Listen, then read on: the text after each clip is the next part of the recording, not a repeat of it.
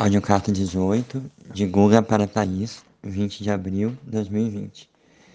Eu continuo a reflexão de Thaís sobre o poder de imaginar, refletindo sobre como as famílias podem usar a poesia e a imaginação para abraçar a realidade, em vez de tentar fugir dela apenas para vê-la entrar por outra porta.